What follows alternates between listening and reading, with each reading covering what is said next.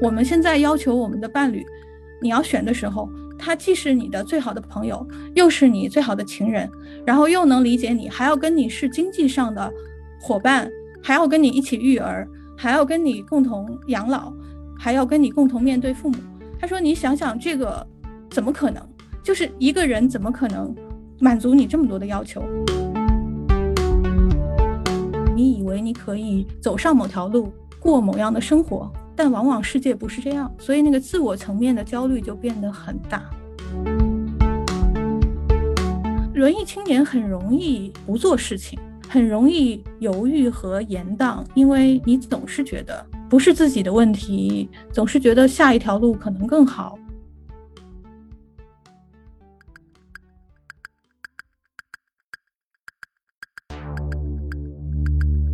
大家好，欢迎收听《螺丝在拧紧》，我是吴奇。这档播客每月会挑选两个周四不定期上线，也有可能随时加更。欢迎大家在泛用型播客 APP 以及各大音频平台搜索播客名《螺丝在拧紧》进行订阅。也可以关注单独的微信公众号和微博，获取节目更多信息。今天的嘉宾是一位陌生的朋友，说陌生是因为我们其实没有真正的见过面，可能通过别的那个互联网渠道听过，更多的是看看他的文章，然后和在微信里跟他聊天。尤其是在疫情前后吧，就是过去的一两年里面，我们时不时会谈一谈各自工作当中的变化和困扰。然后发现，虽然陌生，但有非常多的共鸣，所以算是一个很标准的同时代的同时代人。这个其实也是很像罗斯一直想要寻找的那些朋友吧，就是熟悉或者不熟悉，但是他跟我们分享同样的一个历史空间，然后并且在这个空间当中试图创造自己的生活跟工作。其实，在一开始找播客名字的时候，我们还想过一个名字，就叫聊天记录。就是萨里鲁尼的那本小说，然后当时因为这本书太红了，所以就说那还是不要去沾它的光。但是我觉得这个名字可能，尤其放到今天我们的对话里面就特别的贴切。我觉得对于我们这一代或者是好几代人来讲，其实聊天记录已经成为我们保存自己的记忆，甚至自己历史的一个重要的方式。所以在准备今天的对话的时候。除了去找这位嘉宾的文章和他散落在媒体的一些访谈，我把我们的聊天记录从一开始互相的寒暄到后面的整个我全部再重新读了一遍，然后有非常多的意外的感受吧，也忘记了之前自己说过什么，所以我觉得这也是特别有意思的一点。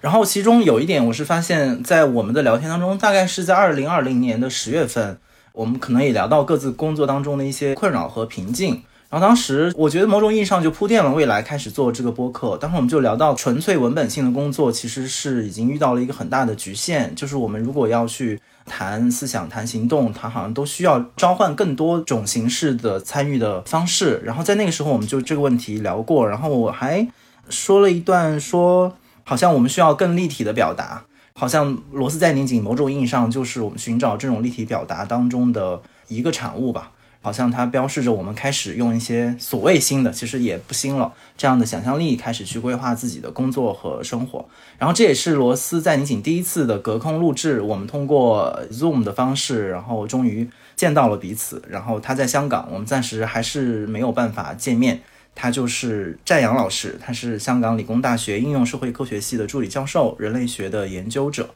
欢迎战老师。吴奇好，大家好。其实我觉得那个刚才吴琴你说我们那个聊天记录，我也翻了一下，我也觉得就好像是散落在一个很长时间段里的一些很零散，但是又很有趣的一些东西。我自己觉得，反正来跟你聊天这件事儿吧，对我来讲是一个还挺疯狂的事情。我们除了在微信里，然后平时可能会看彼此写的东西。或者还给彼此提过意见，对吧？但除了这些，我们没有现实中真正面对面聊天。更重要的是，我觉得像我平时的沟通表达，更多的是靠文字嘛。然后写论文的话，实际上你是要经过很长时间反反复复、来回来去的修改，有时候一篇文章可能是好几年你才发出去，那个感觉是很安全的。但是来跟你聊天是一件很不安全的事情。基本上我们就是叫说话，说话又是很即兴的。然后我们其实，在录之前也没有特别多的去想说到底谈什么，所以我我感觉就是对我来讲是件挺疯狂的事情。然后我觉得你也挺有勇气的，就是你找我来，我觉得我可能就是不要给你拖后腿就最好。哎，我我觉得在这个意义上可能我们很像吧。我也说过很多次了，就通过声音表达，并不是一个最舒服的方式。当然，之前可能比较不同的一点，就是因为我在书店里工作，时不时就需要在一个半公开的这样场合去做一些即兴的表达。然后，但是这个表达呢，有很多时候也并不完全是像你们做研究那样是一个非常审慎的一个结果，可能它更多，比如说是一个。让这个场域能够流动起来的一些很工具性的表达，所以它的给我的压力就没有那么大。但是如果要说到本质上，就是让我们更舒服，我们也倾注更多注意的那个表达，肯定还是文字上的。我觉得这个是可能是我们共同的那个点。我觉得还有一个原因，就是一个很重要的，就是可以展开这个对话的原因，是我们在很后面的一个聊天里面聊到了一个关键词，就是叫文艺青年。其实我已经很久没有跟人聊过直接的面对这个所谓的标签了。那个是好像是在我们更年轻的时候，我们更多的会去焦虑或者去反思这个标签和我们自己和这个标签的关系。然后到现在，其实我们更多的谈中年危机，但是好像只会就中年谈中年，就忘记了很多的危机的中年过去都是文艺的青年。所以我自己是觉得，从文艺青年到中年危机这条线索。又是构成我特别有兴趣跟张扬在聊天的一个特别具体的动因，所以还是回到我们的问题上来。其实我们之前没有那么熟悉，就是对彼此的过去的受教育或者在我们认识之前的人生没有那么熟悉。所以我第一个问题肯定想请你简单的介绍一下你之前求学的这个经历，然后因为你大学里学的是文学，然后来跳到人类学，在这更早之前，你的高中、你的中学、你的小学，因为我自己是常常也会陷入这样的。回忆就是好像一些这种很无序啊，或者是偶然的瞬间，但你从今天这个位置往前看，又觉得好像有一个特别冥冥之中很确定的线索似的。我就不知道你自己会怎么去描述你自己这一路走来这种受教育的道路。嗯，对，就是教育这个问题，还有就是我们说一路走来吧，我觉得这个问题，我想的时候我就觉得它是一个很难的问题，因为。等于我们回头看的时候，会放弃掉很多枝节嘛？我们会把很多不确定性的东西回头把它去掉，然后去做一个非常清晰完整的表述。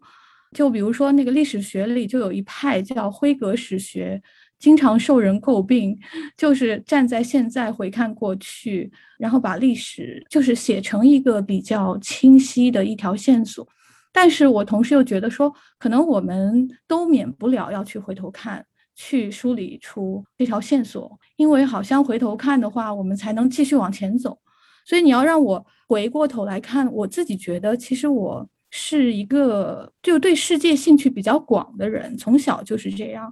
然后我十几岁的时候，那时候其实比较喜欢文史哲类的东西，然后就经常跑到书店去看书，然后。我现在还想起来，就是大概十四五岁的时候，那时候南京先锋书店可能开张不久吧，然后我就去那个书店，当时我就看班扬的书还是看刘晓峰的书，我已经不太记得了。但当时书店老板钱小华，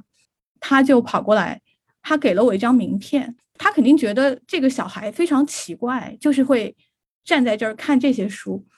嗯，我那个印象对我很深，因为我觉得，哎，我好像第一次被人认可了，就是我的这个兴趣被一个书店老板认可，然后他给我指了一下，说那边是西方哲学，这边是中国哲学。然后我记得当时在那个时刻，我买了一本德里达的书，可能我非常小，其实也读不懂德里达吧，我觉得，但隐隐约约会觉得这是我的兴趣所在。所以我读大学的时候，当时是去了北师大。当时去北师大呢，不知道读什么专业，所以我就选了，当时我们叫实验班，其实是跟着北大学的。你知道北大当时有个那个元培班，我们就有一个丽云班，然后就有很多的所谓大师级的老师来给本科生上课。我进了那个班以后，基本上是社会科学和人文都学了。但是我当时会觉得，说我最感兴趣的还是哲学理论方面的东西，所以一直是对理论感兴趣。然后做研究呢，做的是法兰克福学派的研究。对阿多诺、本雅明都感兴趣，然后甚至大概十几年前，我还参与写了一本书，叫做《批评理论与汉语神学》。这本书现在没有人看的，是在台湾出版的，我自己都没见过。但是那个可能是我小时候做这方面研究的一个结果吧。这个兴趣其实持续了挺久。其实我研究生也是在北师大读的，当时读的文学理论嘛。那个时候有一些时刻对我还挺重要的。我现在想起来，除了当时当然读文学理论、读法兰克福学派，同时当时那个美国有个哲学家叫 Richard Rorty 来北师大。我就跟他聊天，我当时就觉得这个哲学还是我的 passion 呐，就他是个哲学家，我就觉得他非常的有洞见。后来呢，我有机会去斯坦福，大概交换了一两个月吧，我就去专门找到他，他在斯坦福教书，我专门找他聊天，还问他说，问他自己跟哈贝马斯跟福柯有什么区别。但这一切发生的时候，我都还很小，所以就是现在回想起来，有点像上辈子的事情。但是这条线索其实一直持续到零七零八年，就是这个是我很大的一个兴趣。但同时呢，我觉得人就是人生，有些时候那个道路都不是我选择的。就比如说我进大学，除了对理论感兴趣，另一条非常重要的线索对于我个人是实践的线索。我当时刚进大学，我记得零三年的时候就发生了这个孙志刚事件。当时农民工问题有很多讨论嘛，孙志刚是大学生，但当时因为我们有收容遣送制度，他就被收容遣送，然后就去世了。所以这个整个有很多有关农民工问题的讨论。然后当时伊拉克战争也爆发了，呃，也有很多讨论。所以这个当时外部世界的这些具体的大问题，对我来讲是非常非常有触动。于是我就参与了好多实践的项目，比如说当时北师大有农民之子，就是比较早关注农民工问题的。我当时就在北京的东四环去了很多城中村，还有就是跟着一个叫资根基金会的组织去中国农村。那对于我来讲，这些刺激太大了，因为我从来不知道是有这么多层的世界。包括我还在北京南站，当时有很多上访村在北京南站跑去看，就这些非常零散的兴趣吧。还有比较重要的，刚才说到这个伊拉克战争，当时伊拉克战争讨论呢，有一些知识群体在讨论，然后我就是比较有幸的就参与跟着听，当时就。刚刚导演完格瓦拉的这个张广天，他也参与在其中，所以也跟他聊过。所以整个这些有关社会实践的东西，就我觉得对我行诉非常的重要。所以后来这两条线索就分叉了。我当时申请读博士的时候，我其实有两个选择，一个就是继续去读文学理论，当时差一点就去了美国社会研究新学院，哈，它就是一个其实是比较少见的，在美国但是做欧洲哲学传统研究的。还有一个就是去我后来去的这个纽约州立大学，当时我申请纽约州立大学是因为它那儿有一个布罗代尔中心，我当时觉得，哎呀，这个中心是沃勒斯坦创建的，哈，我就觉得。对我可能理解现实有帮助。对我来讲，这就是两条线索，在某一个时刻就必须做决定。所以我觉得还是我的后面的实践的好奇心更强。当时就做了一个我觉得是比较任性的选择，因为如果从职业发展的角度来讲，你无论是转专业也好，还是跳进一个你不熟悉的领域，是一个当时是觉得就不需要勇气，现在觉得是哦，当时好有勇气。就怎么能做这么草率的决定？甚至现在遇到困难的时候，我还会有点后悔，就会说：“哎呀，是不是因为年轻时候的一个草率冲动，让自己过得现在觉得这么难？”就会有一些回头看的这种犹豫啊、反思啊等等吧。我觉得。对我刚才听了，我就觉得就是每一次就共鸣嘛，深深的共鸣。就是你刚刚说的两条线索，就是理论和实践。我觉得它好像我自己的那个求学经历里面也有这样的一个分叉。就是甚至说，在和向老师做那个谈话的时候，就是做把自己作为方法那本书的过程里面，就我还深陷在这样的一个矛盾当中。当然，我自己没有最后没有选择去做学问了，就是没有走在一个做学问的道路上。但是这个矛盾一直存在。但是与此同时，你面对的是一个特别直接、残酷。以及非常不理论化的一个现实世界。这个时候你就深深的被他拉扯。我觉得可能今天也许我们都在这个拉扯当中。嗯，我也有这种感觉。嗯，那你觉得你现在的这个阶段，在你已经做出了这样的一个决断，就是其实你是更走到了实践那一端，就是从你自己的个人的，不管是职业的选择还是研究的方向。那你觉得这个拉扯对你来讲有所缓解吗？在在你做出了那样的一个很具体的抉择之后，我觉得就这个对我来讲一直都是一个拉扯。你看，我貌似是被实践这一端吸引，但是这十几年我不觉得我是一个做实践的人。就我认识很多真的做，比如说乡村建设运动的，有很多做农民工权益的，有很多参与 NGO。或者参与很多就具体事情的人，但我从来也没有这种归属感。我跟他们可能会很熟，但是我不觉得我是他们当中的一份子。我还是觉得那个距离感对我很重要，就是我还是有非常强的这种搞清楚一些事情的冲动，比我要迅速的完成一件事情的冲动要大。所以后来我又发现说，哦，那我就可能我真的就是做社会科学研究。是一个更适合我，就我做不了实践，我也离开了理论研究，直接搞这种批评理论，我是没有做。那我我现在觉得，哎，我还可以认可，就我现在的一个做社会科学研究，算是一个妥协之后的一个结果吧，可能能满足我对于世界的好奇。同时也能满足我去写作的这个冲动，去做做研究也好，去想清楚一些事情的冲动。所以，就目前可能是一个暂时的一个平衡。因为当时在，尤其是念硕士的时候，其实你就面临一个选择嘛。就对这种你对学问本身是有兴趣的人来讲，你到底是选择继续的去做学问，就是在象牙塔之中，还是说你其实换到社会的场域里面去工作？然后当时。这也是不知道我自己是一个非常痛苦的一个抉择，然后甚至是在就算你自己做完选择之后，依然时不时就会怀疑，就会后悔，就会犹豫，说哎，是不是其实当时你去念博士会更好？我不知道对你来讲，就是选择做学问这件事情，是一个需要思考的问题吗？还是说其实它特别的自然，或者是说你早就做出了这个决定？对于我来讲呢？我生活在一个幻觉当中。我当时这个幻觉就是说，我做不了别的，我就是要做研究。就可能是因为，可能就读大学以后会受到一些鼓励吧。比如说我写了一些东西，老师会说：“哎，那你这个要不要发表？”我当时觉得，哎，我可以做这件事情。但是更重要的可能倒不是外部这些。我当时的一个最大的野心就是说，我想要理解这个世界。我最近还正好看了汉娜·阿伦特，一九六四年有一个访谈，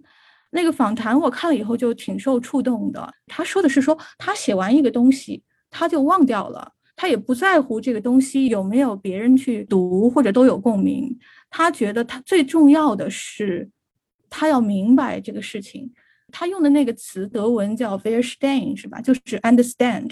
他就是要明白这个事情。对我来讲，我小时候觉得我的野心就是这个，我明白，然后把它写出来，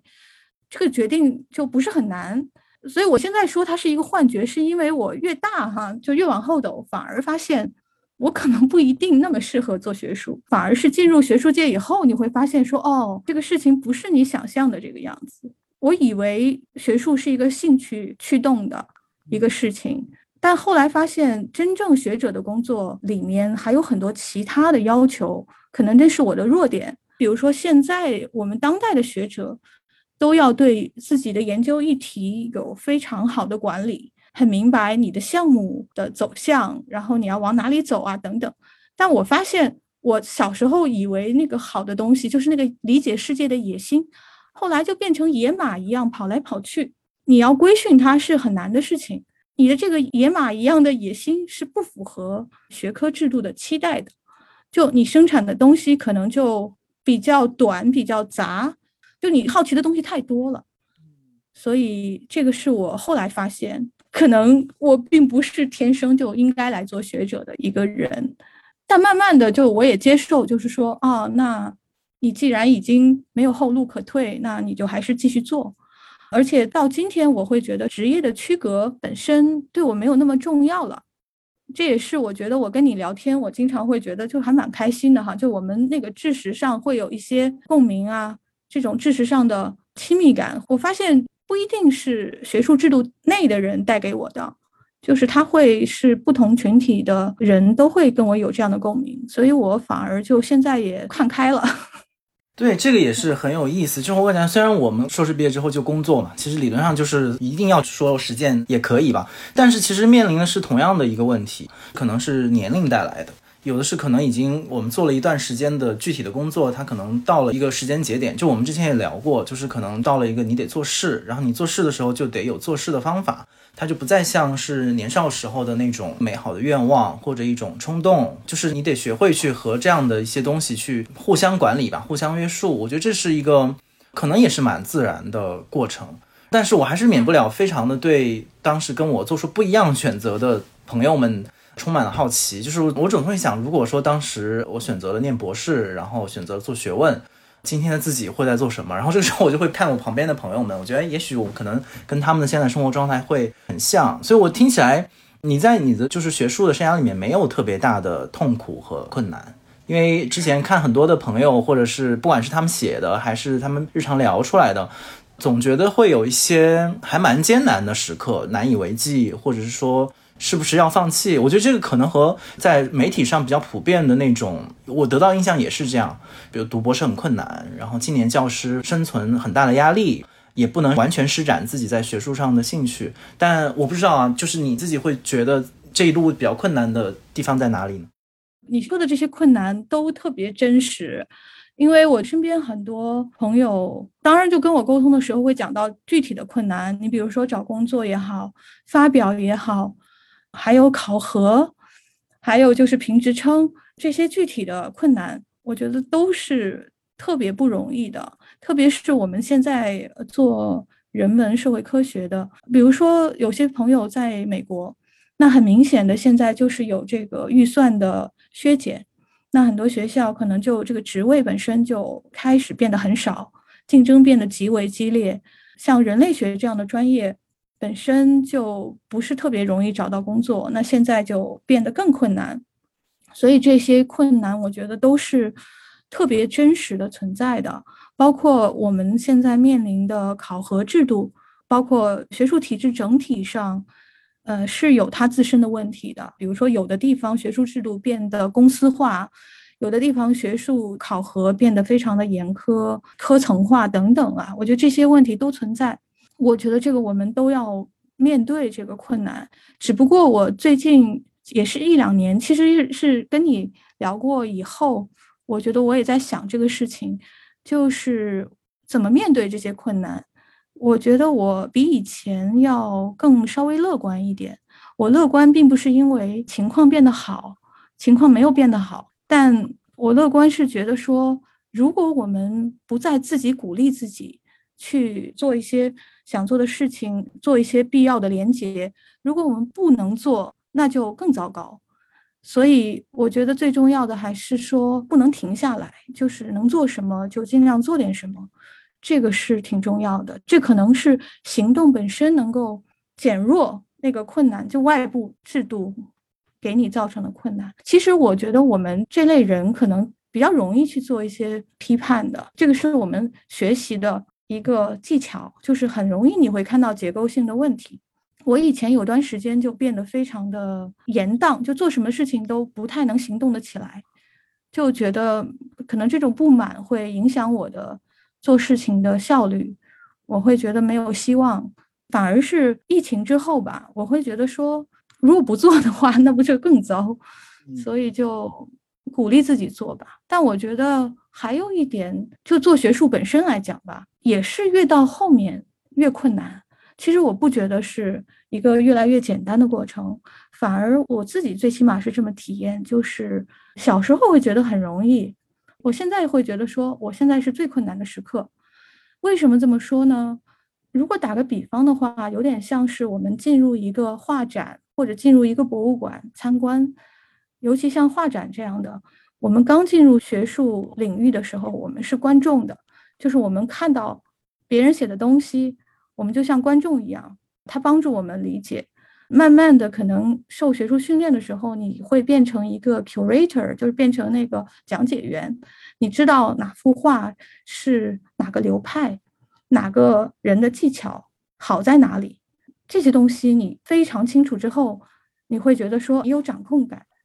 但是到了我现在这个阶段，我觉得我我就不再是 curator，我现在要变成一个 creator，就是我一定要去画自己的东西。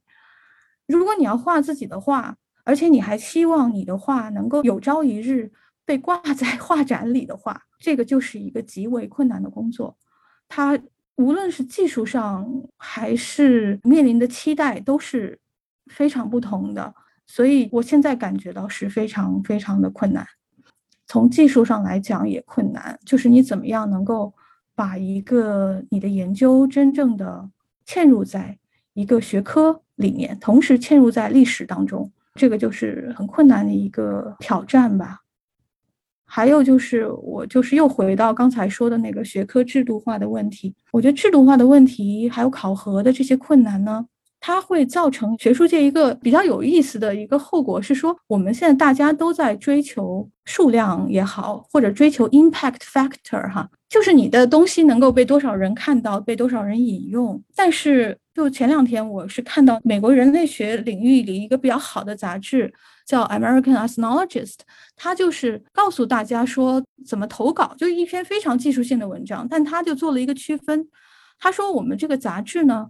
我们不是看你的东西可能会有多大的 impact。就是你的 impact factor 不是我们特别考虑的，我们考虑的是 relevancy。relevancy 就是说你的东西能够跟别人、跟世界有没有连接吧？我觉得这个就就是更难。就我们写的东西能连接多少人，能够跟多少人有关，跟这个世界有什么关系？这个就是超越你学科的吧？可能是更大的挑战。所以我觉得难处是很多的。对我刚才就是一边听战阳的描述，我就一边在回想自己的。那个历程，然后从前面你说到，比如说孙志刚事件，然后伊拉克战争，那个时候可能对我来讲都是一个相对外部的声音，但是去年的疫情，我觉得对我来讲是一个特别巨大的警钟，然后它好像就好像一夜长大的那种感觉，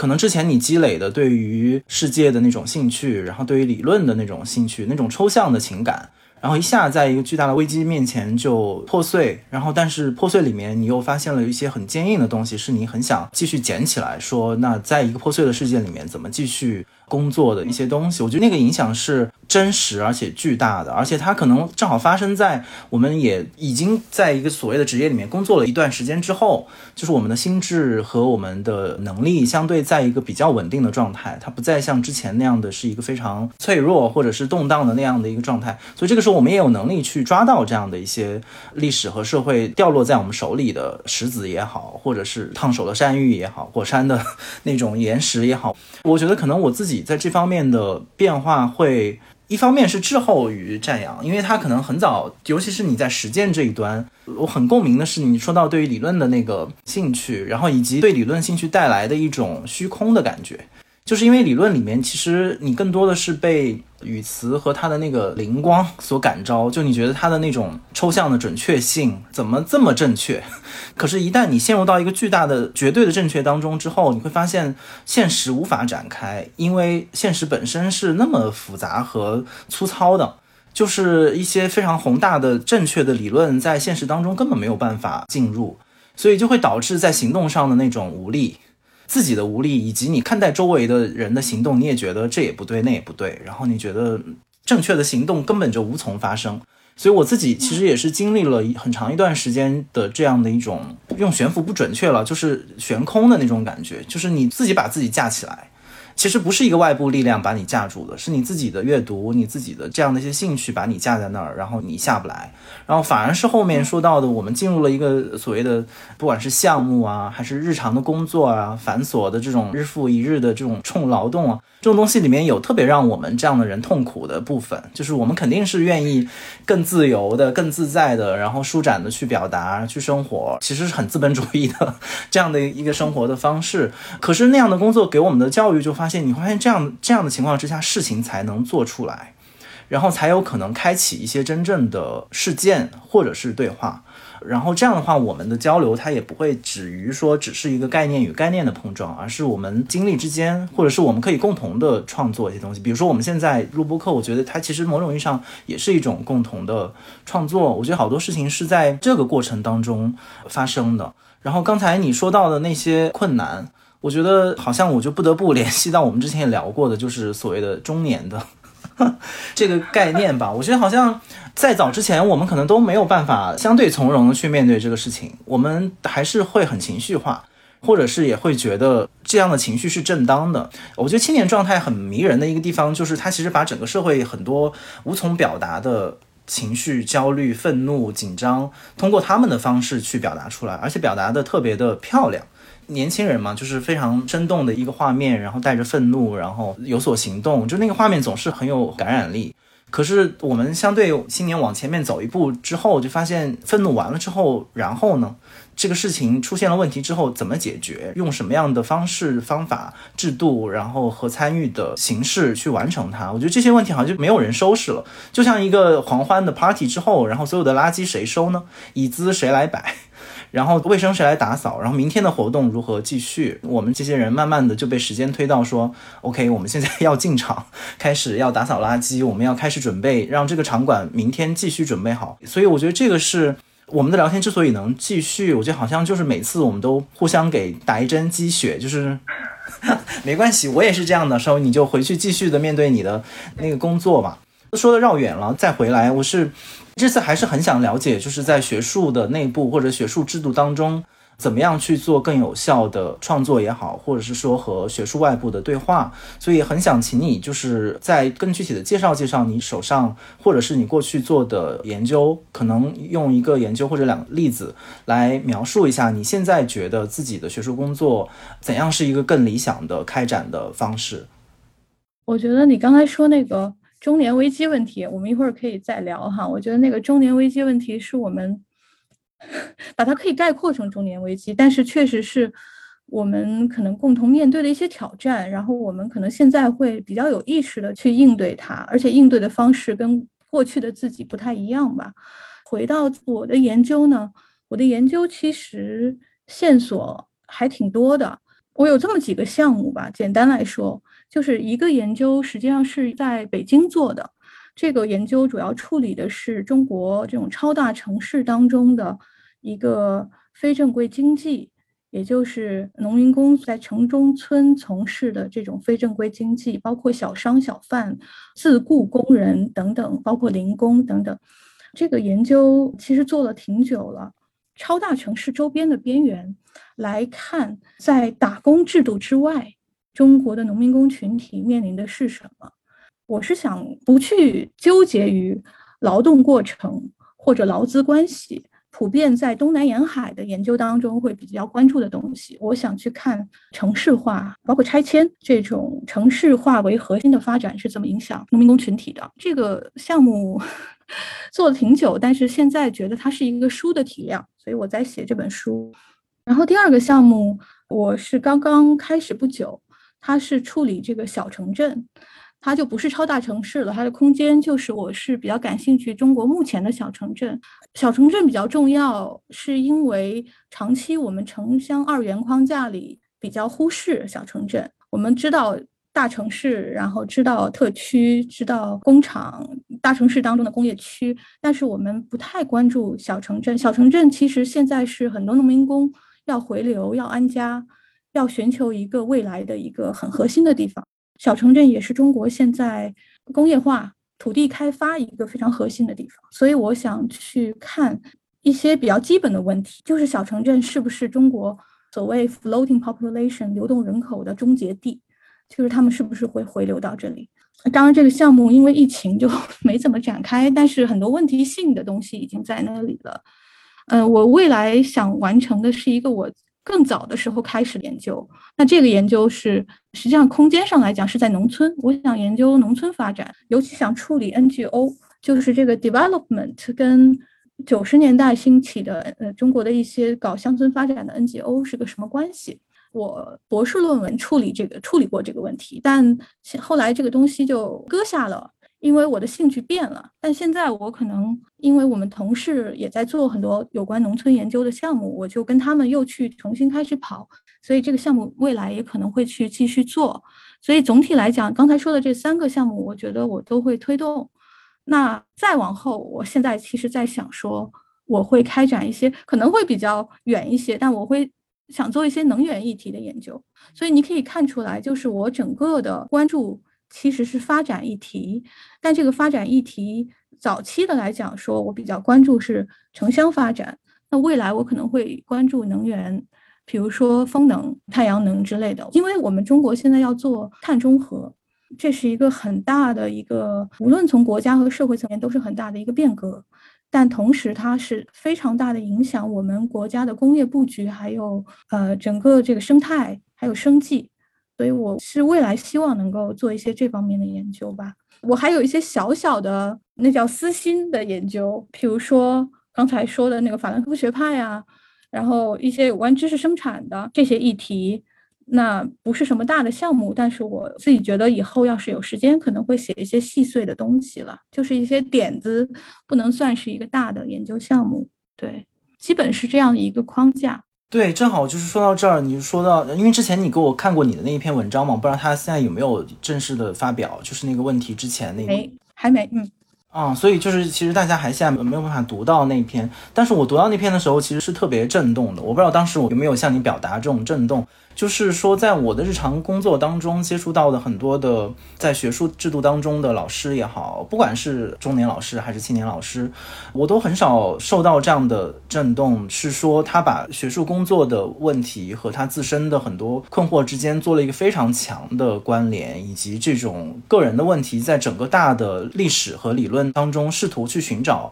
一个位置。就是我很少看到这样的一种勾连，然后用其实是非常严肃的学术语言来表示，而不是说用一种纯粹散文化的或者是私人表达的方式去表述，就没有读过这样东西，所以我当时就觉得特别的震动。然后，而且那篇文章里面其实你就是用提问开始的，就是说一个研究者到底要怎么样去找到自己的研究的问题。然后刚才你回答我前一个问题的时候，其实。某种意义上也在回答你在那篇文章当中的这一个问题，就是其实你已经慢慢的、清晰的找到了自己研究的那个脉络和方向，甚至是接下来的正规的题目和非正规的题目，其实已经都有了，就是可以比较逻辑的表述出来。那我还是很想知道，或者是沿着你在那篇文章这个提问去展开，就是一个学术问题，它到底是怎么样浮现在一个研究者的脑海当中的？然后这当然看起来是一个很工具性的方法论的问题，但是在这个背后，其实我是有一个所谓的价值的判断，是因为就是我感知到的这个社会当中很多的学术生产，很多的都是是为了生产而生产，就是因为项目里面有基金有钱，然后因为他在这个位置上必须得做几个项目才能维持一个所谓的研究者的身份。或者是因为最近有一个某种学术的风潮，或者是理论的热词，所以它要贴上去。我每次看到这样的一些研究的时候，我就会陷入一个巨大的怀疑：就是这样的学术生产有价值吗？或者说这样的学术生产在今天的这个社会当中是主流吗？就是这样的问题躲在我前面那个设问背后，所以我不知道你可不可以帮助我来解答这一个问题，就是怎么样去进入这个题目。嗯，吴奇，你这个问题我觉得特别好，但就是也同时也特别难。我给你看那篇文章，其实对我来讲，可能是我写过的我最难的一篇文章。它虽然是用中文写作，我觉得是比较舒服的，用自己的母语写作，但是我处理的问题实际上是一个对任何研究者来讲都可能甚至有点残酷的一个，就是说你到底是怎么提问，然后你怎么能够去反观自己。你能够确定你做的事情的意义在哪里？就是所有这些问题都特别难。我得先 acknowledge 一下，就是这个文章呢，其实是向彪老师他其实好多年前应该是组了一个会议，这个会议的题目就叫我们如何提问。我觉得是他一个比较清晰的一个反观自我的一个理路。然后后来我想他问我愿不愿意来写一篇，那我就很乐意答应了。但没想到是这么难。我当时的一个感觉就是说，做研究可能会有很多不同的原因吧，或者有很多不同的动因。你刚才说到的那个，因为它确实就是一个职业，从这个意义上来讲，我觉得很多人可能甚至都是比较没有意识的就被推到那一步了。你比如说，读博士可能是一条家长或者是家里人觉得是你应该走的一条路，那你就读了。读了以后，你就觉得，哎，那我自然就要找一份教职嘛。我觉得这个是比较合情合理的，就是也是一个比较常见的一个情况。我觉得也无可厚非，而且我们现在的学术制度里面，我们很难再去浪漫化学术吧。就是学术它已经变成一个非常自洽的一个 体制，甚至我觉得有些，我刚才也提到，就是有些地方已经开始慢慢公司化了，也叫考核啊、KPI 啊。就是说你在这种情况下，我们会遇到。出于不同的动因进入这个领域的人，我自己其实已经比较能够接受这件事情。然后我觉得很多人他的目标不一样吧。对于我来讲，我对于学术制度在体系里面的这个位置来讲，我当然很希望我自己能够立得住。但是我对这件事儿没有那么大的执念。我觉得我最想要的还是写作，就是我最关心的还是写作。就你可能会觉得我那个文章里表达出来的那个东西，哈，就是对于问题本身或者对于写作可能有一些执念，但确实就是这是我自己进入这个学术工作的一个比较强的动因啦。我不知道我回答你的问题没有？还没有，因为那还是得回答你怎么提问，尤其是从那篇文章的写作到现在，继续再往前推进对这个问题的看法和感受吧。就就是对你刚才说的对，就是怎么提问这件事儿啊，对我来讲，我个人来讲，首先是一个我自己，我觉得历史感很重要。那个文章里那个关键词就是历史感。对我来讲，历史感就是说我在这个时刻的存在。是一个历史性的存在，对吧？就是我不太可能超越历史，所以我的第一个目标就是我得理解我周遭的这个世界和我这个历史时刻。那这个历史时刻，往往我们是无意识的，就是我们以为是很自然的。但实际上它是非常不自然的，是非常非常偶然的，而且是非常非常令人困惑的。所以这是我觉得是提问最早应该是从这个入手。所以这也是我觉得那个之前向彪老师就是你们的书哈，其实是你们比较精准的概括了方法和路径，就是把自己作为方法的一个很重要的一个意思。我觉得啊，对我来讲就是说你怎么把自己的存在历史化。就是把自己的存在的这个时刻变成一个问题，我觉得这是第一步。那作为一个学者，第一步这个可能还不够，我觉得还有第二步。第二步是说，你要充分意识到，说你的这个写作本身，你的这个知识生产本身也是历史的。这并不是说我们作为一个写作者的个人的历史性的存在，而是说我们是处于一个知识制度当中，这个知识制度也是历史的。比如说，在今天，我不可能超越我所处的学术制度来存在的，我必须要去经过同行评议，我必须要去经过学术编辑的沟通交涉，我也必须要经过一个正规的学术训练，我才能进入工作领域。我觉得这些都是历史的，所以从这个意义上来讲，我会觉得说，仅仅意识到自己是历史的是不够的，你要意识到自己的工作也是历史的。那这个。可能跟福柯所说的这种权利啊、制度啊等等都有关系。就是我们要充分意识到，说你的这个写作本身是有它的后果，也是有它的来由的。我觉得这种自觉呢特别难，但是又特别重要。任何一个好的研究者，你最后看到他的东西，你会非常清楚他要干什么。他是有一个高度的自觉，他是给谁看、对谁说话，他要做什么样的 intervention。这个是非常清楚，我觉得只有对历史感比较清晰的人才能够做出比较好的研究吧。可能将来还会变，但是在目前这个时刻，我是这么看。对，是。然后在那个就你的文章里面，你还引用了鲁迅中间物的那个说法。然后我也是引用了你的说法，然后来向你提问，因为你在文章里面你说，仅仅像鲁迅那样把自己作为历史的中间物去提取历史感和问题，可能是不够的。你也提出来，就是说把历史感去个体化。我们没有聊过这个问题。呃，也许刚才你已经提到了，就是说意识到自己的这种写作本身的历史性，某种意义上也是一种去个体化。但我不知道是不是在这种把历史感去个体化之外，还有其他的意思。因为我自己也感觉到，这也是说我和向老师说到那个把自己作为方法背后，我觉得这句话肯定也只说了半句，就是没有说完。所以我觉得可能你这个把历史感去个体化的这个意思，似乎就是在补充和推进前半句。所以我很想请你继续的去聊一聊你在这个提法之后的你想说的话。对，把历史感去个体化的意思，我觉得对于我个人来讲，可能有两个层面的意思吧。一个就是我们不太能够超越我们的知识制度来进行写作理解，我们不是个人英雄主义的来写作来理解世界的，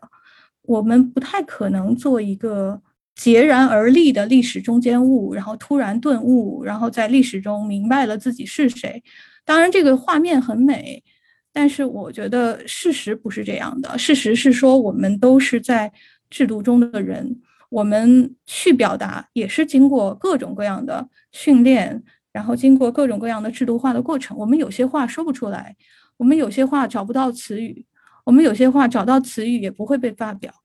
就是这个是没有办法的事情。所以我觉得我不太想浪漫化自我的表达，因为我们的自我表达都是。受制度限制的，这是我的一个意思。我觉得还有一个意思，我也许在那篇文章里没有讲特别多哈，但是我觉得可以跟你沟通一下。我也想听听你的看法，就是我们其实是生活在共同体当中的，我们的交流、我们的想法、思想，往往都是受其他人刺激的。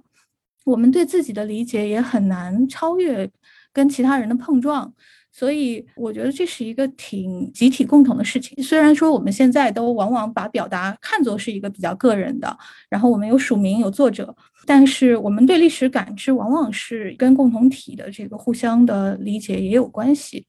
所以我觉得这个也是挺重要的一个过程吧。所以如果说制度化是一个带有一定的这种束缚，是带有一定的。有一些负面的结构性的限制的话，那共同体可能是一种比较积极的刺激吧。所以我想，可能这个正面和负面都会有。对于一个具体的研究者和写作者来讲，我们经常都会感觉到说，我们同时受限，但也同时被共同体所帮助，都会有。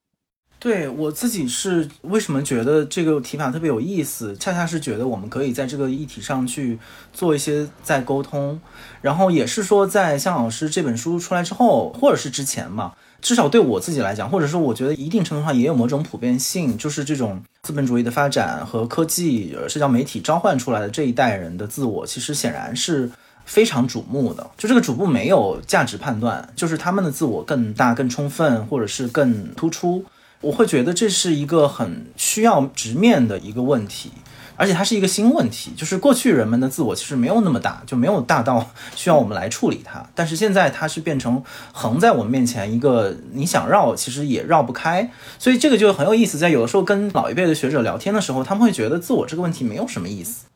就是你们不要成天的去纠缠于自我。可是我想说，我们提出这个自我的问题，不是说我们纠缠于自我。反而是因为我们被这个自我所纠缠，就是在我们做出很多的决定、选择觉得困难的时候，其实你会看到外部世界其实没有给你施加很多的压力，有的时候其实你自己给自己套上了很多问题。但是这个时候又出现第二个问题，就是在《方法》这本书出来之后，或者是我们的交谈当中，又会说到你刚才说到那个制度和共同体的问题。对我来讲，我就没有还没有把它问题化，我觉得我还是还在一个很困扰的阶段，就是说。如果我们鼓励这种比较清晰的自我的分析，或者是自我的反思，然后我们也鼓励这样的方法，甚至觉得它具有一定的普遍意义。然后完成之后呢，就是当这样的一些如果比之前更清晰的自我出现之后，你还是要把它放回到一个非常具体的社会的阶段。然后甚至要放回到一个特别具体的行业，要给它放回到一个特别具体的工作，然后这个时候他怎么样去开展他的工作？他和他周围那些对自我理解不同或者对自我认识程度不一样的人，他们之间怎么形成一个关系？因为你不可能指望所有的人都可以和你在知识上或者是工作方式上有高度的共鸣。事实上，你社会是一个非常意志性的存在，然后你必须得和你。截然不同，甚至完全相反的人在一起创造，而且尤其是当我们说共同体的时候，我们也不能只说那种和自己相似和彼此同意的人，而更难的就是那些不同意你的人和你不欣赏、不能认同的人，你怎么去跟他们工作？然后你会发现，这个时候你真的不能只是停在自我。或者说，你把自我辨析的再清楚，不能有效的帮助你进入到后面那个重新社会化，或者是重新进入一个共同体的过程。我现在就暂时搁置了这个问题，我就觉得好像我想不明白，就是我只能说，我来试试。OK，我反正至少我自己占据了一个社会位置，那我就在我的社会位置上去看，可能阶段性的结果也还是有一些觉得困难的地方吧，就是。包括我们看到一些社会新闻，就是今天我们录制的时候还发生了很多的新闻。武汉有高空作业的保洁工人，然后因为大风的天气在作业死了两个人。然后在成都有那个初中生坠楼的事件。然后类似这样的事件的时候，你会发现你的很多的情绪又回到我们之前说到的，就是这些情绪依然没有出口，然后你也依然羞于说我与他们共情。因为本质上你和他们是很不一样的人了，然后这个时候你的自我再清晰，然后再逻辑，再反思，那怎么又和这些具体的社会情境当中的人构成一个社会呢？在这个社会当中，你们互相的关系，你们的位置又怎么摆呢？这个问题好像又变得困难起来，而且似乎就从来没有容易过。就是这个问题，从你刚才说到的，从孙志刚事件。一直到今天，有一个很大的问题是，本来我想放到后面跟你聊，就是怎么看待我们的这样的一个社会的位置吧。就是其实也是一直是这样，就是我们作为一个受良好教育出身的人，肯定会说，我们其实受益于启蒙以来的种种的社会运动和思潮。然后我们至少也为所谓的全球六十年代的那样的一种青年反叛运动而感到鼓舞，然后甚至是鼓励我们自己在我们的工作当中去靠近那样的精神。我们又是享受着现代主义的这样的种种福利成长起来的一代，但是我们要去反思，就是所谓的现代主义当中的种种问题，会让我们很多的发言变得非常的困难。就是你不能说一边我们享受了。一切的 benefit，然后我们来批判它。那这个时候你的这个发言是在说什么呢？是说那我们要放弃掉我们今天所有的既定的社会的利益和社会的位置，然后重新来开展一片试验田，或者是一个崭新的社会试验，还是说你要做局部的修正调整？你要出让自己的利益？就这些问题，反正我觉得好像。在这个意义上，我从来没有得到过缓解，所以就回到你刚刚说到把历史感去个体化，我觉得是一个很重要的表达。是我觉得你用你的方式去描述了，在我刚才说到那种非常零碎的，然后或者是那种其实不太说得出口的那样的一些感受，就你找到了一个更学术的，或者是更准确的一个表达。嗯，我我觉得吴奇，你刚才说的真的都特别好，而且我觉得说出好几个挺重要的问题。我其实回答不了你刚才说的这么难的问题，但是我我自己可能刚才你说的涉及到几点，我可以讲讲我的想法吧。比如说，你是觉得自我是一个很重要的范畴了，因为我们很难忽略掉自我的问题。我就感觉这也是一个青年议题，就是自我在年轻人当中普遍会是一个焦虑的来源。你刚才说的特别对，就是它跟资本主义的兴起可能是有关系的，因为所谓自由主义的这个为基础的资本主义，它有一个很核心的议题，就是说我们要为自己负责嘛，然后你要做很多选择，你的所有的事情，你的教育、婚姻、家庭，还有职业等等一切的议题，你最后都在落到自己的身上，然后这个东西，我觉得在人类历史的长河里是很短暂的。更长的时间里，我们一出生就知道我们是谁，我们一出生就知道 我们应该走什么样的道路。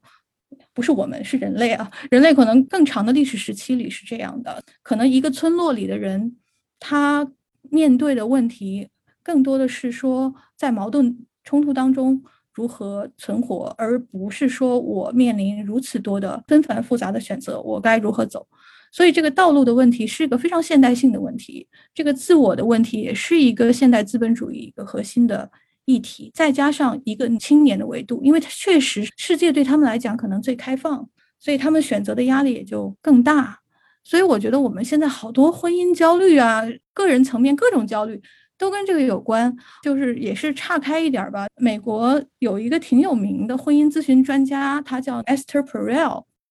他就经常说一句话，他说：“我们现在大家要选择这么多东西，在婚姻当中，你一直在担心说你选的人对不对？”他说：“我们现在要求我们的伴侣，你要选的时候，他既是你的最好的朋友，又是你最好的情人，然后又能理解你，还要跟你是经济上的伙伴，还要跟你一起育儿，还要跟你共同养老，还要跟你共同面对父母。”他说：“你想想这个怎么可能？”就是一个人怎么可能满足你这么多的要求？这个要求是过去是一个村落所有的人加在一起才能满足的。那你现在把这个 burden 放在另一个人身上是不太现实的。我觉得同样的道理，就是我们现在自我的 burden 变得这么的大，就自我的压力变得这么的大，也是跟这个有关系。就是你可能会在一个虚假的选择里，但是你以为你可以走上某条路，你以为你可以过某样的生活。但往往世界不是这样，所以那个自我层面的焦虑就变得很大。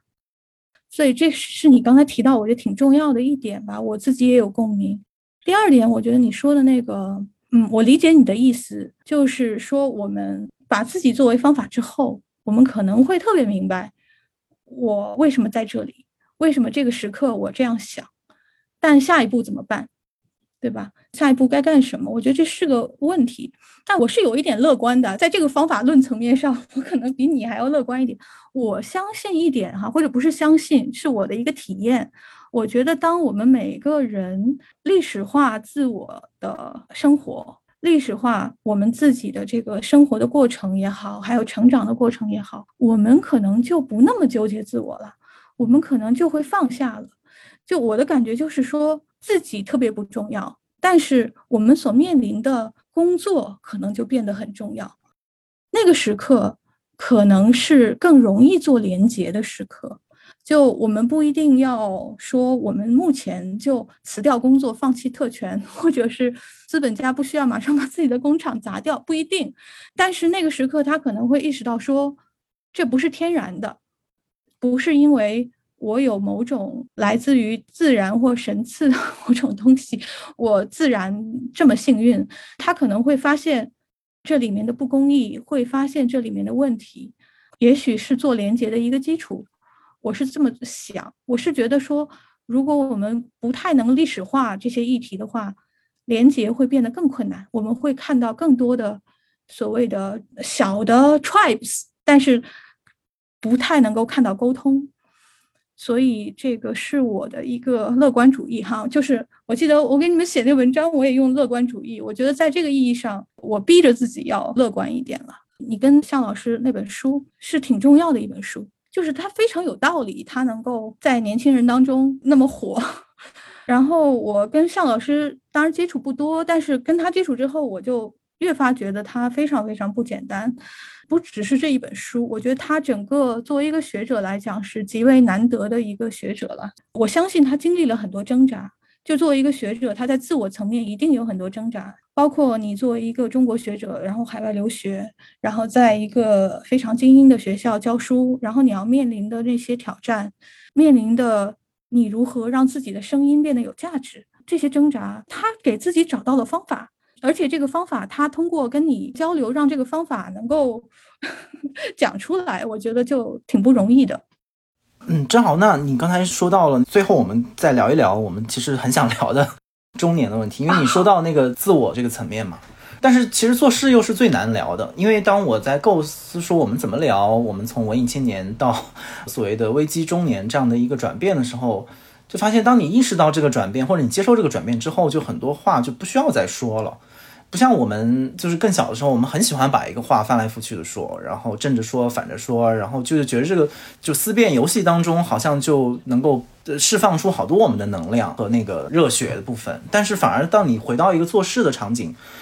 你不太需要语言来帮助，事情本身就摆在那里，然后你走过去把它做完，然后这个事情就结束了。所以我也不知道你怎么描述，因为我没有跟人聊过，就是这个过程。然后事实上，我好像我们也都比较羞于说相对公开的去承认自己说啊，我们现在已经进入了一个新的人生阶段，更多是朋友私下里会这样开玩笑。一是为什么你觉得自己是文艺青年？因为你想啊，你现在是一个已经是一个人类学的学者，然后理论上说这样的标签已经离你很远了，大家也不会去再用这样的标签来折磨你，他们会来折磨我，因为我们现在还在做所谓的就是这种公共的文化生活，所以我免不了就是会面对这样的疑问。但是那天你说，其实你也觉得自己是文艺青年这件事，其实单单就你承认这一点就已经震撼到我了。所以，所以我们先从这一半边聊起吧。就你为什么会觉得自己是文艺青年呢？我觉得就是因为咱们私下聊嘛，所以我承认了。然后现在这个我觉得是可以说，因为我自己我也是回过头来发现，就是我有那种很抒情，就文艺青年那些毛病我是有的。因为从小就也还看文学作品啊，甚至写小说 什么的，当然就是从来没发表，但就有过文学青年的这种阶段吧。然后后来会觉得说，哎，一下子抒情、痛苦。挣扎这个东西变得很羞耻，我哪怕很痛苦，我不好意思跟别人说的。我觉得我好像已经不能有这样的情绪了。然后我觉得这些情绪都非常的幼稚的 成分在里面。但我必须承认，就是我觉得我属于在这个方面一直没有摆脱，我一直有那种挺挣扎的那个层面。所以我也是因为跟你聊嘛，我能够。第六感吗？就是你没有说到这个痛苦挣扎，但我感觉好像我们在那个层面是有共振的，就是在这种挣扎方面可能是有一些共振，所以我就说文艺青年。我觉得文艺青年的意思可能就是还是有点找不到自己的位置，总觉得是有一条路是对的，但是还没有找到，就是有一条选择可能特别正确，但是我不知道在哪里，所以我还要跳，我还要找。我还要纠结一下，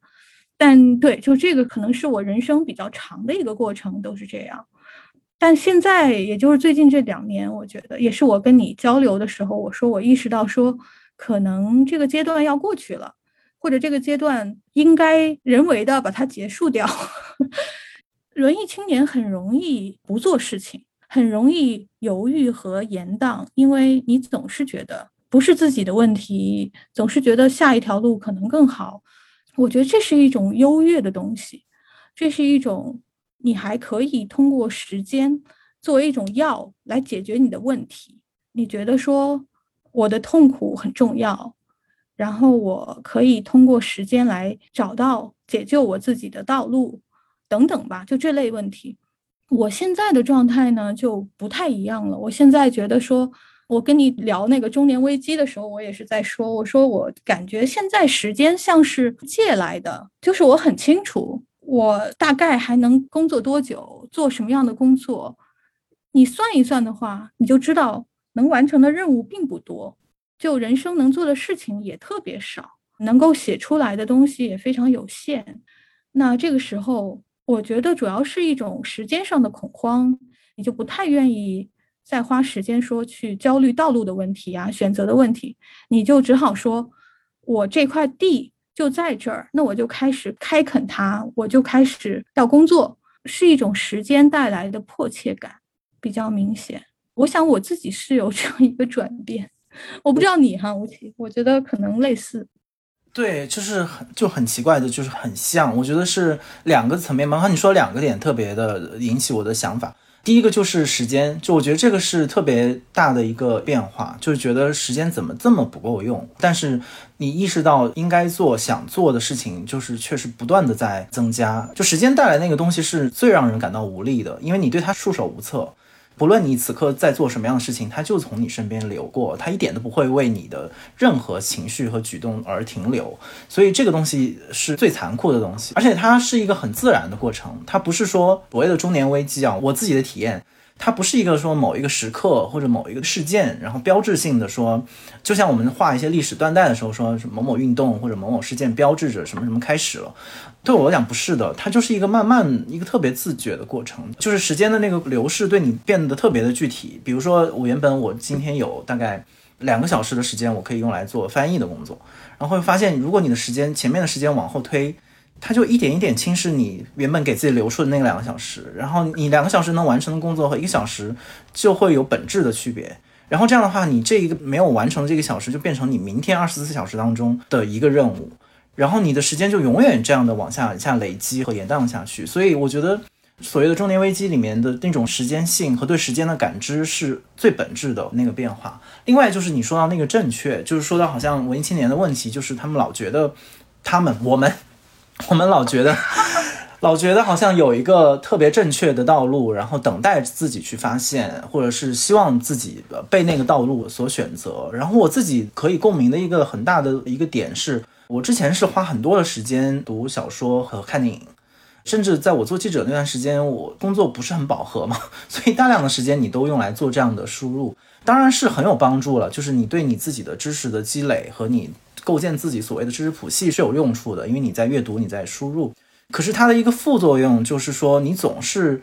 把此刻今天的自己的选择投射到那些外部和他者身上去，然后你说哦，在过去的某个年代、某个群体，他们曾经做出过这个选择。他们当时这两个人之间是这样来构建自己的关系的，这样一定更好。然后这样会给我们今天带来一个非常具体的启示。为什么我们今天不这样做呢？然后你的很多的思维和你的这种习惯就会形成你刚才说到的那种。他觉得你看我总是可以找到更好的例子来反驳今天的生活。这个潜台词好像就是说，那今天的一切都不值得过，因为所有的美妙的。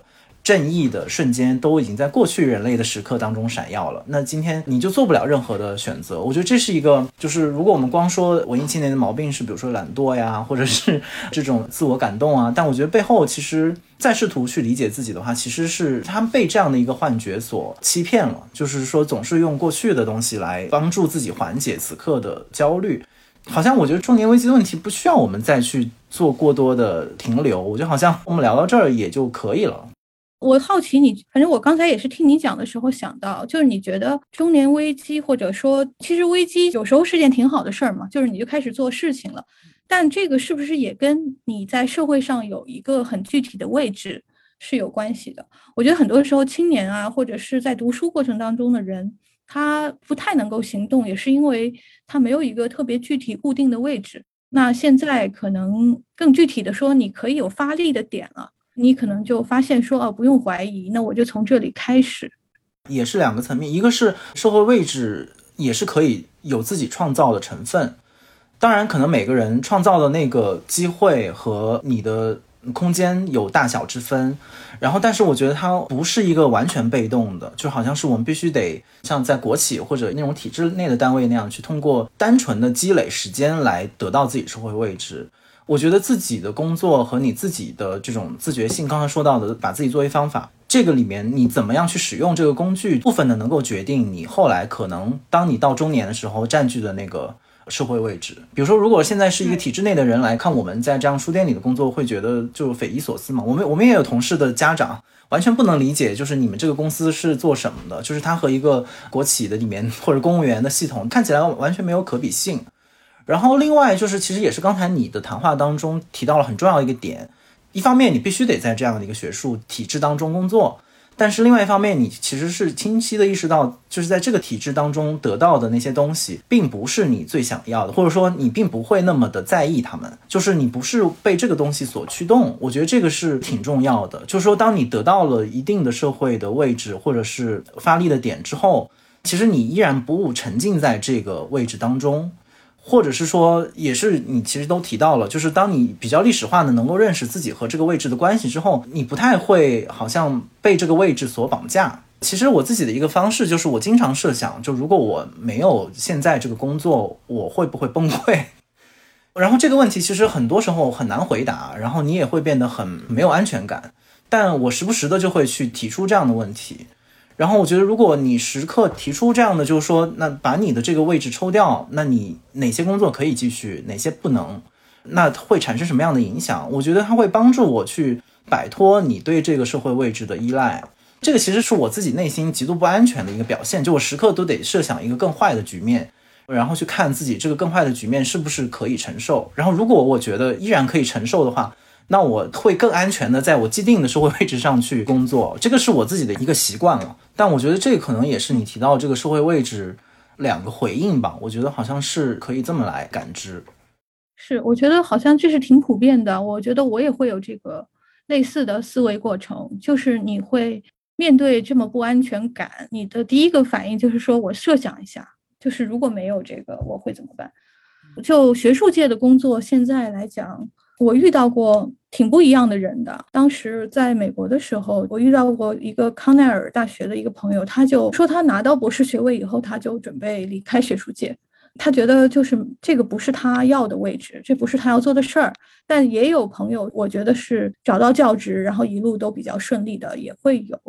比较坦诚的来讲，我觉得这个位置对我还是挺重要的。因为学术界现在我们在拿到终身教职之前，就是我想你也知道，就整个学术界都是这样，拿到终身教职之前，你一直是有这种不安全感的。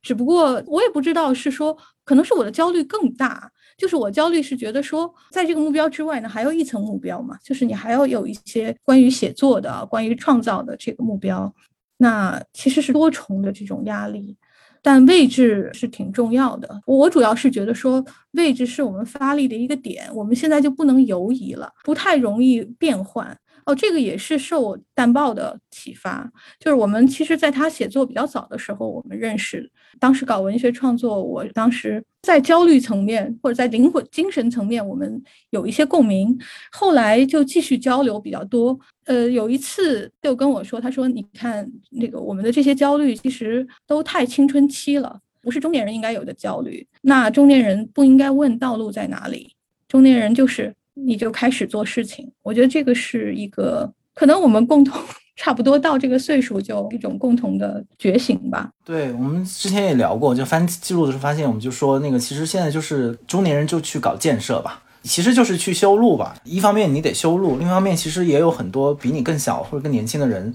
在看着这些修路的人。也许如果幸运的话，他们也能看到你修路这个过程。我觉得这个过程可能比最后你真的是不是修成路那个结果对他们更重要。那每个人的所谓的时间和青春都得去度过嘛。我们至少可以像你说的位置也好，或者是发力也好，其实我觉得更多就是展现，就是你作为一个遇到过这样困难的人，你是怎么面对的？对那些后来会遇到问题的人，我觉得还是有一些意义。但我觉得这个可能还是就回到最后一点点问题，就是关于在大学里任教嘛，其实也有很多机会直接的接触到年轻人，包括对自己的教学和社会以外工作的整个规划。我觉得也很不同，就是因为在我们在做单独约稿工作当中，其实我们是特别希望跟学术界的老师们有一个很好的交流和互相的帮助，但经常会遇到那种就是，尤其是青年教师，他完全没有时间来应对就是学术或者是学术体制工作以外的任何的邀约的活动，然后完全被那个时间所占满。但是战阳不一样，就是他，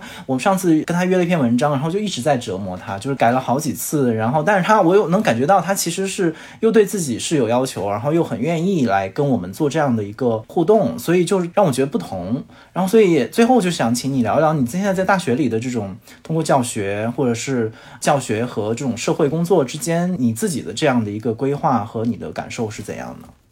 我是听了你说，我才知道哦，你那个那么多年轻教师。不接受这个 学术工作之外的这个邀约哈，其实就是那篇文章里我也写到，我的工作其实总体来讲，那我首先我要我要有一个时间是要给我的研究对象的，就是我要做田野嘛，这个实际上是挺重要的，它是我跟外部世界保持比较密切联系的一个途径。第二个可能就是跟学术界本身的一些沟通和交流。那包括写作、论文、写书啊、发表啊、教学啊，就这类工作。这类工作其实是我们目前学术体制给我们最大的要求，就是你要完成这部分的工作。那第一个和第二个之间又是有关系的，所以我们的田野工作到后来其实时间被挤压的越来越少，就很多人实际上是只能很短的时间做田野，大部分被后面的这个发表啊等等时间投入更多。那对我来讲，我觉得我还有一个我觉得比较重要的工作是保持自己一种跟外部世界更介入的一个状态吧。我觉得像上次说约稿也好，我挺乐意的，因为我很好奇，就是我的表达别人会怎么看，然后你会怎么看，在你那儿是不是有价值的？就我自己对自己的工作也有好奇，所以我愿意做这样的尝试了。说实话，我现在大部分的时间还是给了学术界工作最核心的那一部分。我的写作时间是当然是最长的，我田野的时间也在减缩，所以包括像上次那个约稿，你还记得，就是我拖了好久，差点就完成不了，所以这个也是没有办法的事情。但是我尽量在这几个方面都能够投入吧。我觉得如果能都投入的话，对我来讲是一个更愉快的工作的过程，基本是这样的一个状况。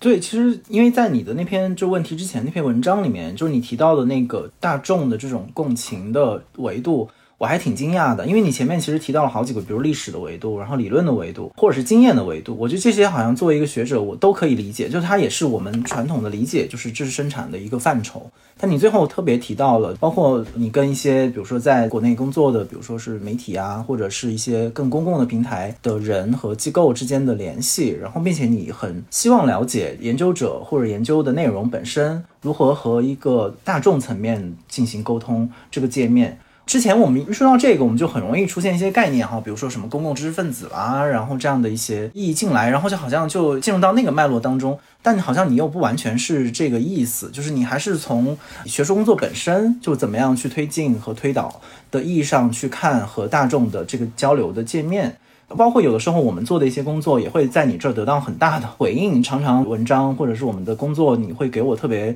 正面的鼓励。这个我也不太常得到，就是我可以得到一些，比如说小范围的这样的交流是可以预期的，但是这种遥远的鼓励是我预料之外，然后也没有预期的这样的一个东西，它也会帮助我重新去看待自己的工作，就是不要偷懒。就我不知道这部分的东西是怎么从你的学术生涯当中生长出来的呢？我其实我没有仔细想过，就是为什么我是这个样子，可能是你看我最早刚刚给你介绍，就是我的这个。教育这什么背景啊，还有历史这一路走过来，我觉得我从一开始比较小的时候就还挺关注公共议题的，就包括我跟你说我做社会实践啊这类议题，我比较关注。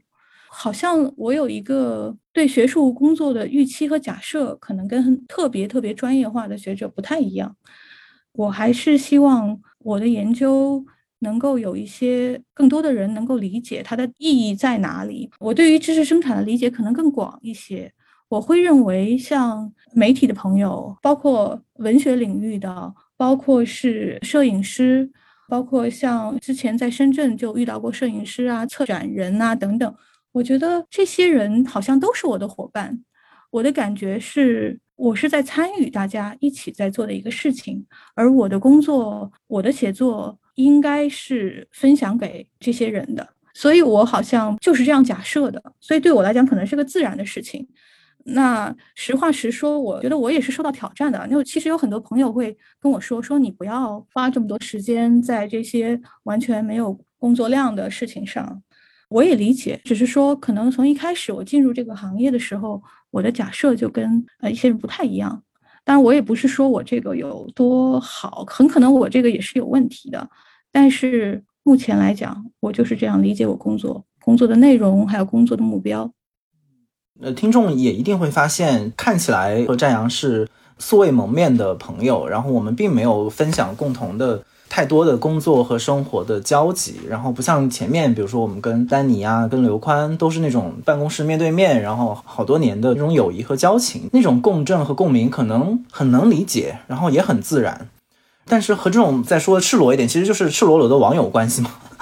就这个关系好像一直是也是受到挑战和就是污名化的。我突然想到一个故事，就是前几个月吧，就是有一个大学生的辩论赛，最后的辩题就是技术的发展到底是让更多的附近出现，还是让附近消失？他们就请我去做评审，然后我就很有兴趣去知道他们怎么聊，但我其实对辩论毫无所知。但我觉得听他们聊天过程就很有意思，就是我其实同时被他们两边说服。那一边当然是说，就是技术其实让我们触手可感的这样的附近在消失，我们和我们的邻居、和我们的亲人、和我们一些朋友、同事的关系在疏远，因为我们好像通过技术上有更多的交流的可能性。那反方的意见就是说，那其实技术让我们。那些原本在我们自己的物理空间当中所找不到共鸣、找不到认同，比如说性少数群体，比如说一些一些边缘群体，他们通过技术能够抵达万里之外的人，然后他们之间能够形成很强的连接。我当时其实真的是被他们两边所说服了。然后我我现在是觉得，人生并不需要像辩论赛一样，一定要分出一个结果或者一个最佳辩手嘛。我觉得如果我们自己是有这样的分析能力和行为能力。我们完全可以去从技术和传统当中同时发现对今天生活有用的素材跟资源，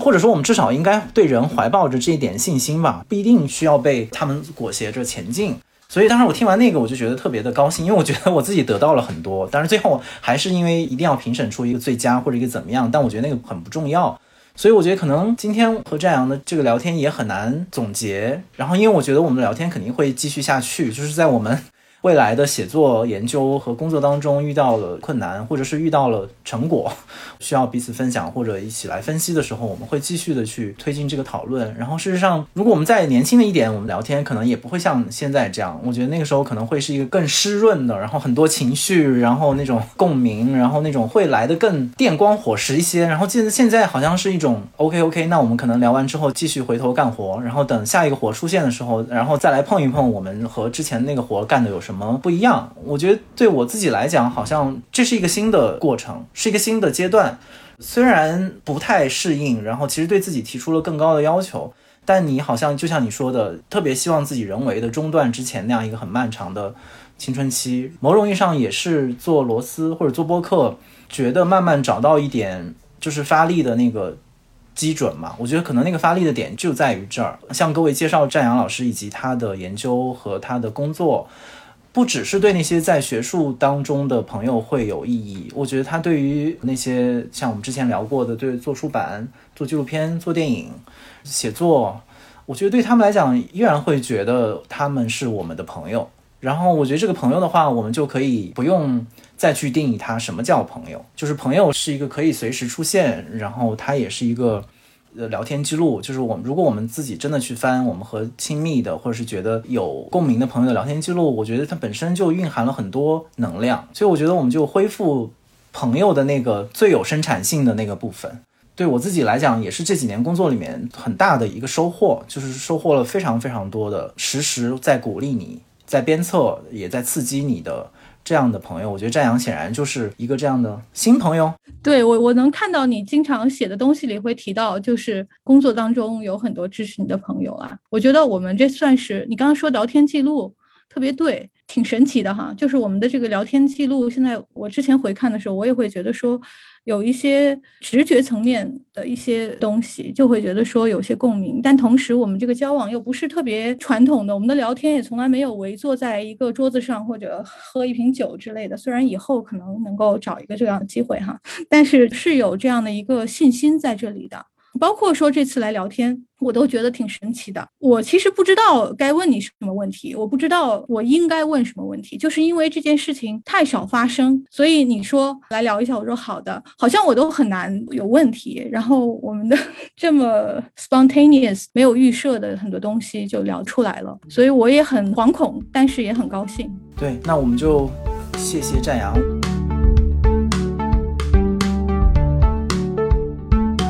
接下来我就回答一下上期的听众提问，来自小宇宙的蒋姑娘在摸索问我，在每期节目和嘉宾进行交流和采访之前，会将提纲给嘉宾看吗？会或者不会的理由是什么？这个问题很具体，但也很简单。就是我的习惯一般都是会提前和嘉宾做沟通，当然具体沟通的方式也要看嘉宾的要求。比如说，有的可能我只跟他大概聊一聊我们要聊天的具体的方向，有的可能需要我提出几个大概的问题或者提问的角度。然后一般前期的沟通也只会做到这里。我不会把整个具体的提问的细节和每个问题的问法，以及我准备的参考材料提前告诉他，因为我需要在这个节目当中穿插一些可能意料之外，或者是他并没有做好充分准备的部分。但是整个话题的走向和我们需要着力探索的部分，我是其实是希望他知道，并且有一些提前的整理和准备的。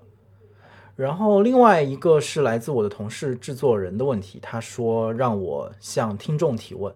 其实也很简单，因为播客做了小十期，很快我们就做到第十期，也没想到能够比较顺利的坚持下来。呃，对我们自己来讲，虽然很辛苦，但是也很多的收获，所以很想问听众，大家最喜欢的节目是哪一期？是否认同我们现在做这个播客的方向。呃，如果不太认同的话，你们的建议和意见是什么？你们想在这里听到关于什么话题、什么现象或者什么人的讨论？希望大家给我们特别具体的意见，谢谢。